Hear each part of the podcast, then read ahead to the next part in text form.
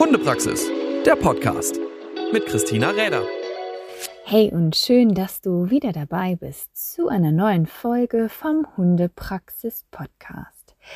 Nachdem ich gesehen habe, dass auch die Solo-Folgen und insbesondere die zum Thema Dummy-Training bei dir scheinbar sehr gut ankommen, habe ich mir gedacht, dass ich damit noch ein bisschen weitermache. Beispielsweise an die letzte Folge anknüpfe, wo es schon darum ging, um die häufigsten Fehler im Dummy-Training. Fehler, die mir häufig begegnen, die ich immer wieder sehe, wo es unnötig schwer für Hund und Halter oder Halterin wird, weil vielleicht aus Unwissenheit das ein oder andere bis dahin noch nicht beachtet worden ist. Und es ist schon so, dass man ja so nach vielen Hunden und vielen Stunden des Trainings und vielen verschiedenen Orten, an denen man das Ganze so tut, so ein paar Punkte hat, die immer wieder zum Tragen kommen und die immer wieder auch,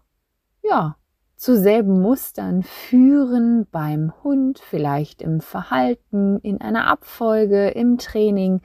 oder eben, ja, zu gewissen Problemen in Anführungszeichen führen, über die der Besitzer in dem Fall dann manchmal nicht hinwegkommt und gar nicht so genau weiß, wie er denn jetzt dann entsprechend weitermachen soll. Machen wir einfach ja weiter mit den Punkten, die mir immer wieder häufig begegnen.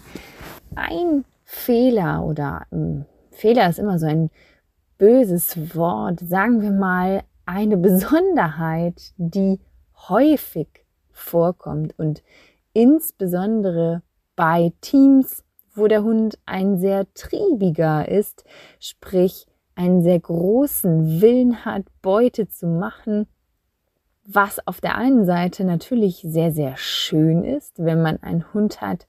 der entsprechend viel Go und viel Drang hat zu gehen und ja, der auch in der Regel sehr, sehr schön anzusehen ist, wenn er denn rausgeht und unterwegs ist und vielleicht auch eher so als kleiner Haudegen immer wieder überall durchs Gelände fegt. Das ist natürlich etwas, was wir sehr, sehr gerne erst einmal sehen. Nicht nur bei diesen Hunden gibt es natürlich das, was ich dir gleich beschreiben werde, sondern natürlich auch bei anderen. Aber bei Hunden, die so diese Eigeninitiative schon vorleben und da massig von besitzen, bei denen ist der Punkt, wenn ich es nicht beachte, eben einfach von größerer Tragweite dann für das weitere Training zu sehen. Und zwar geht es darum, dass wir oft die Erwartung des Hundes bewusst oder unbewusst sehr zügig erfüllen. Wenn wir mit solch einem Hund ein Training gestalten und wir so nach und nach vorwärts gekommen sind, dann hat unser Hund ja mit ein bisschen Erfahrung gerne das Bild, dass sich die Arbeit eigentlich nur darum dreht, wann und wo man das nächste Dummy erjagen kann, wann und wo er das nächste Mal dieses Gefühl haben kann von, yay, ich hab's mir gepackt. Das ist ja der Moment, den wir ein bisschen mit Fluch und Segen in der Dummy-Arbeit entsprechend haben, dass sich der Hund, der gerne für die Beute arbeitet,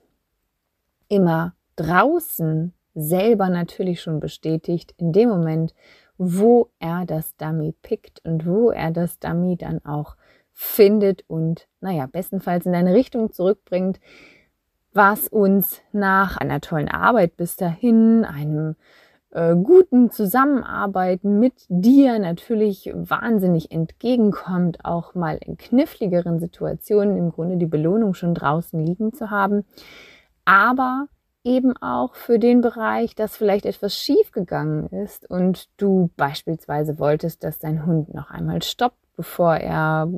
weitergeht oder ähm, du hast ihn zu lange suchen lassen für eine Markierung und irgendwie über fünf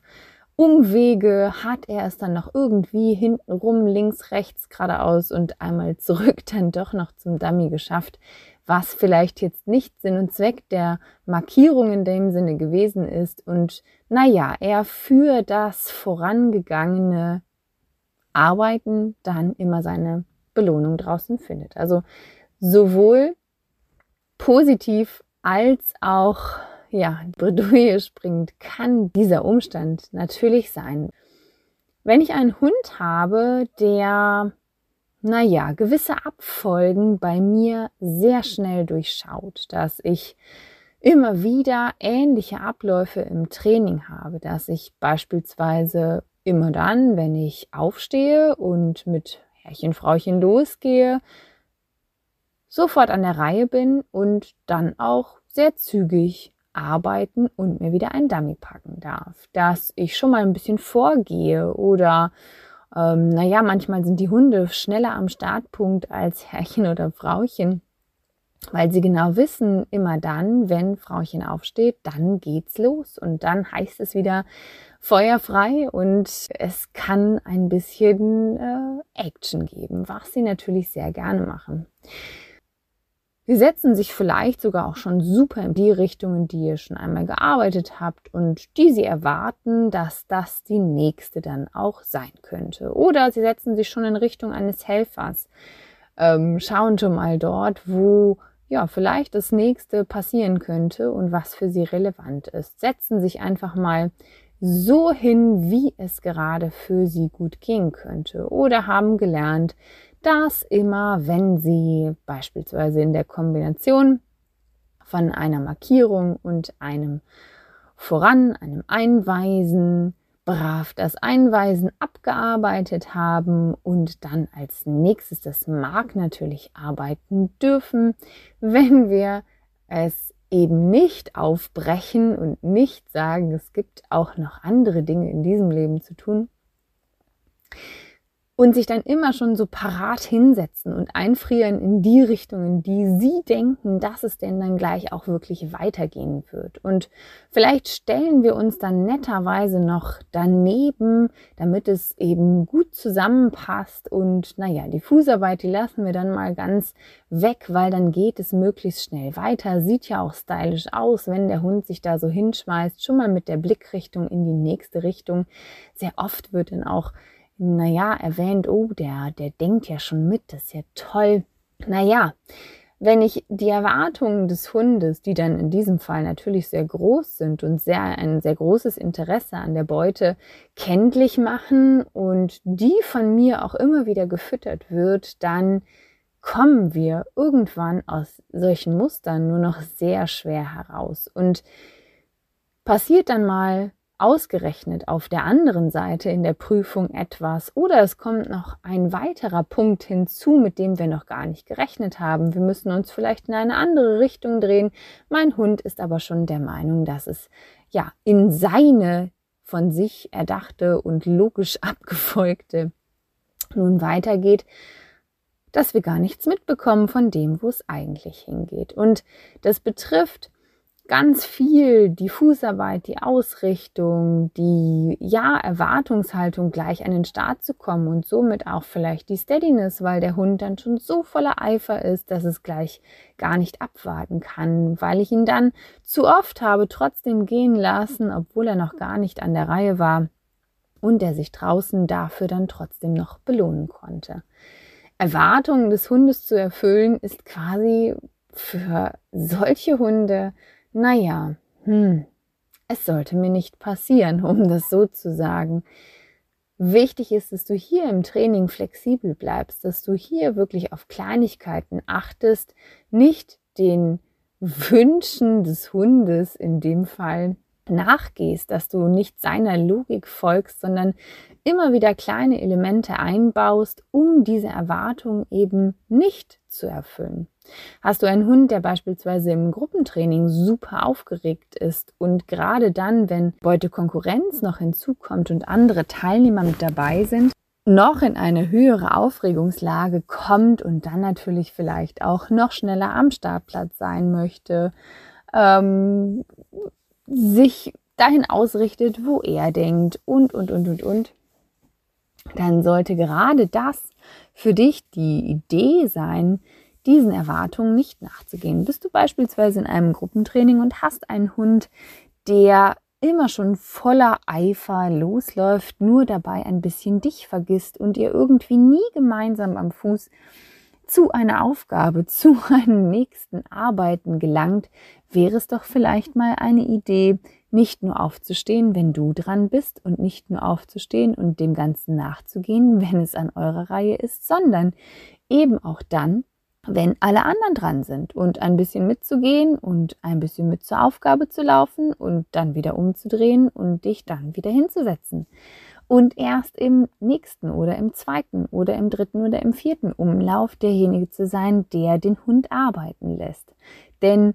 wenn wir hier eine Erwartungshaltung haben, die so hoch ist, dann müssen wir natürlich auch überlegen, kann ich die noch formen, kann ich die noch kontrollieren oder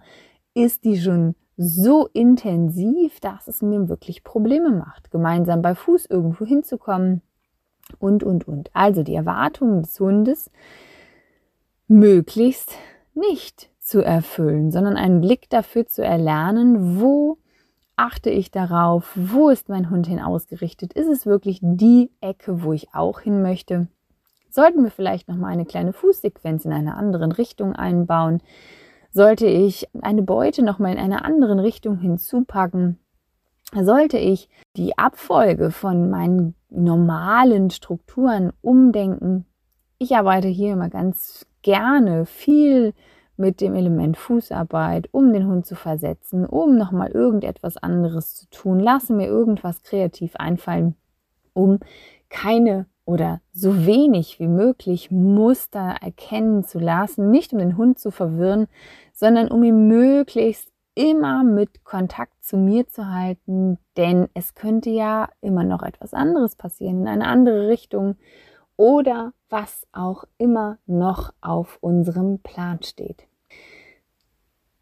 Es geht hier nie darum, dass wir uns nicht über die Freude des Hundes am Arbeiten freuen. Ganz im Gegenteil, das ist super und wahnsinnig spannend natürlich auch zu sehen. Und gerade bei Hunden, die eine hohe Erwartungshaltung haben und so unheimlich gerne arbeiten und so Feuer und Flamme dafür sind, sehen wir das ja auch gerne, wenn sie dann rausgehen und wenn sie im Gebiet sind und wenn sie arbeiten. Alles gut. Aber bei ihnen wird es ja selten daran liegen, dass oder selten darum gehen, vielmehr, dass sie hinauslaufen, wenn ich ihnen das sage, dass sie arbeiten gehen und dass sie rausrennen und irgendwo ihr Dummy sich entsprechend holen wollen, welches sie auch dann freigegeben bekommen haben, sondern bei solchen Hunden geht es viel mehr darum zu erklären, dass es eben in einer Reihenfolge vorkommt, die ich vorgebe. Und dass es immer wieder auch noch etwas anderes geben kann, was zwischendurch zu tun ist. Und ja, da entsprechend auch die Erwartungshaltung und die Abfolgen so herunterzuschrauben und so auf mich zu achten, dass wir das noch gemeinsam tun und ich nicht mehr nur mit meinem Hund an den Start gehe und ihn dann auch vielleicht für sich arbeiten lasse oder was auch immer. Neben diesen Erwartungen oder dieser Erwartungserfüllung, auf die wir uns heimlich sehr oft einlassen und es manchmal eine ganze Zeit gar nicht bemerken, bis es so intensiv ist, bis wir über den Hund stolpern, weil er sich in eine andere Richtung drehen wollte, als wir das unbedingt so oder als wir das so geplant hatten. Wir hatten gerade ein paar Tage Training am Stück hier an der schönen Ostsee und da ging es eben auch darum, was mache ich denn, wenn diese Erwartungshaltung und wenn der eigene Plan des Hundes vielleicht so groß ist, dass wir da manchmal nicht gut zu einem Nenner finden. Natürlich fällt das sehr schwer, wenn ich noch ein relativ wenig vernetztes System von Erwartungen, Erfahrungen und ja auch Erinnerungen habe, wie ich vielleicht gewisse Situationen mit dem oder mit anderen Hunden schon lösen konnte. Und wenn ich dann da stehe und eine Lösung finden muss, dann bin ich immer, auch wenn ein Trainer neben oder hinter mir steht, am Ende des Tages ja nur alleine mit dem, dass ich jetzt Verantwortung übernehmen muss und mir überlege, was passiert denn jetzt am besten für meinen Hund, dass wir zu einem guten Ergebnis kommen. Zum einen natürlich nochmal der Gedanke, dass es nie darum geht, im Training Hauptsache 10 Dummies, 15 Dummies, 20 Dummies einzusammeln. Hauptsache egal und wie. Ob das nun wirklich so der Zweck war, wie ich das sehen wollte oder ob das die, die Handlung war, die ich gerne vorher sehen wollte, bevor der Hund zum Dummy geht oder nicht. Das ist natürlich schon Punkt eins, dass ich mir dessen bewusst sein muss, dass ich im Training vielleicht nochmal mehr darauf achte, dass Dummies schön hereingebracht werden und eben nicht Hauptsache hereingebracht werden, sondern entsprechend auch vernünftig und so, wie ich mir das vorgestellt habe, dass es aber nie, hm, das Wort wollte ich gar nicht sagen, dass es aber bei dem, wenn es mal nicht klappt und ich etwas korrigieren muss, ich meinem Hund eine Lösung anbieten sollte und die Aufgabe in einer Form zu Ende bringe, wie sie für beide Seiten akzeptabel ist und wie sie für beide Seiten möglichst auch lehrreich ist, natürlich insbesondere für deinen Hund. Dass es hier aber in keinster Weise ein immer oder ein nie gibt. Es gibt für mich in der Arbeit mit Hunden, und das betrifft jetzt noch nicht einmal ausschließlich die Dummy-Arbeit. Es gibt für mich im Dummy-Training kein immer und auch kein nie darf ich etwas machen. Das Einzige, und das steht für mich über allem, wenn ich mir vorgenommen habe, dass eine Handlung so und so aussehen soll, dann soll sie halt auch immer so aussehen. Wenn wir jetzt sagen, ich habe meinem Hund Sitz gesagt, dann ist ein Sitz ein Sitz, ob da jemand vorbeigeht, ob da ein Hund an dem anderen Hund vorbeiläuft, ob da ein Hund an meinem Hund schnuppert, ob was auch immer passiert. Wenn ich gesagt habe Sitz, dann ist es Sitz. Nun sind Hunde selbstverständlich keine Roboter und ähm, naja, ich würde mal sagen, zu einem sehr, sehr großen Prozentsatz können wir das trotzdem von unserem Hund erwarten und auch so trainieren, dass wir es erwarten können. Aber dieses, ich darf nie etwas anders machen, das ist wirklich nur in diesem Bereich, dass ich mich meinem Ziel und meinem Signal oder dem, was ich da sehen möchte, verpflichte und wirklich immer danach handle, dass ein Sitz immer ein Sitz ist, dass ein Fußgehen immer ein Fußgehen ist, ob da nun mal mir Leute entgegenkommen, ob mir irgendein anderer Hund, was auch immer entgegenkommt. Aber ansonsten gibt es in der Vielfalt der Korrekturen, in der Vielfalt der Hilfen, wie kann ich meinen Hund, wenn es jetzt ein bisschen kniffliger wird und er irgendwo, ja, vielleicht mal an seine Grenzen stößt, dessen, was er mit seinem bisherigen Erfahrungsschatz abgleichen und dann auch danach handeln kann, gibt es für mich kein niemals oder immer. Warum? In dem einen Gelände kann das angebracht sein, in der Situation wiederum das andere zu tun, dass ich beispielsweise einmal darauf bestehe, dass mein Hund eine gerade Linie exakt so hält, wie ich sie eben vorgebe, dass ich nicht zulasse, dass rechts oder links abgewichen wird. Habe ich ein ganz klares Ziel am Ende? Habe ich eine relativ ebene Fläche, durch die der Hund geht, wo ich auch erwarten kann, dass das funktioniert. Komme ich aber in einen Wald, kann das schon wieder ganz anders aussehen, weil ich vielleicht die Bodenbedeckung überhaupt gar nicht so gut einschätzen kann. Erstens aus der Entfernung. Zweitens, ja, es jede Menge Abprallwinkel gibt, wenn dort nun mal sehr viele Bäume stehen. Und eine exakt gerade Linie ein ziemlich dummes Unterfangen wäre, wenn wirklich dann doch nochmal ein Baum im Weg steht, dann sollte dein Hund diese entsprechend auch verlassen dürfen. Und das heißt, dass er sich natürlich so nah es geht an dieser Linie orientiert, aber die rote Schnur eben nicht immer und überall funktioniert, so wie wir uns das in unserem Kopf erdenken und Nun ja, wenn wir mit Lebewesen umgehen, dann brauchen wir eben immer auch eine gewisse Portion Gefühl dazu, dass ich einen, naja, ja, sagen wir mal, einen Werkzeugkasten mir zulege, den ich erlerne, den ich in einem großen Spektrum zur Verfügung habe, dass ich überlege, wie kann ich in Situationen eingreifen, wie kann ich in Situationen etwas ändern, wie kann ich meinen Hund dazu bringen, dass er versteht, was ich in der Aufgabe von ihm will, wie kann ich ihm helfen und aus einem Werkzeugkasten mir die Punkte herausnehme, die entsprechend dem Ausbildungsstand des Hundes gerecht werden und der Situation auch Schuld tragen und da entsprechend auch verwendet werden können und mich und meinen Hund dann zum Ziel bringen. Also einen vielschichtigen Werkzeugkasten zu haben, ist sicherlich gut, ist sicherlich hilfreich, und dann noch meinen Hund kennenzulernen und auch die Erfahrungen zu sammeln, was für meinen Hund sinnig ist, was dem Temperament entspricht, was seiner Auffassung auch entgegenkommt. Es gibt Hunde, die lernen einfacher visuell, sie gucken sich bei anderen Hunden Dinge ab. Oder es gibt Hunde, die es einfach über das Machen lernen und die entsprechend dann auch dorthin geführt werden müssen, die vielleicht sensibler sind, die ein bisschen härter im Nehmen sind und somit kann ich aus einem Werkzeugkasten eben nur immer die Punkte anwenden, die auch in der entsprechenden Situation und zu dem jeweiligen Hund passen.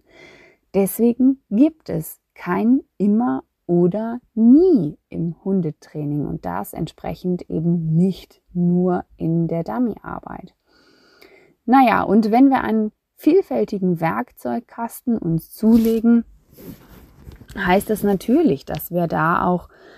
auf vielerlei Erfahrungen zurückgreifen, dass wir auch uns in Situationen begeben, wo wir vielleicht einmal nicht weiter wissen, kreativ waren, eine Idee hatten, wie wir das Ganze lösen und es dann entsprechend zum Weiterkommen geführt hat, ob das von uns initiiert oder von einem Trainer entsprechend angeleitet worden ist. Ein vielfältiger Werkzeugkasten ist sicherlich von Vorteil Langfristig kann er dir sehr, sehr viele Dinge in die Hand spielen, die du wirklich auch brauchen kannst. Aber sei gerade dann ein wenig vorsichtig mit dem Ganzen, wenn du anfängst. Versuche gerade am Anfang zu vermeiden, zu viele Wege nach Rom laufen zu wollen. Da führen zwar viele Wege hin, aber wenn du anfängst, Offen zu sein für neue Wege ist sicherlich gut, aber ein Spektrum abzuprobieren, wo du mit zu vielen Dingen herum experimentierst, kann euch vielleicht viel weiter nach hinten bringen, als du das gerne möchtest. Versuche also erst einmal eine Linie für dich zu finden, mit der du auch vom Gefühl her gut klarkommst, wo du dich aufgehoben fühlst, wo du denkst, dass dein Hund weiterkommt, aber eben entsprechend nicht überfordert wirst. Heißt, nach Rom laufen zu wollen, ist eine gute Idee, aber entsprechend eben mit weniger Wegen, um nicht zu viel Verwirrung zu stiften, vielleicht um es so zu sagen. Das sind so für mich ein paar Punkte, die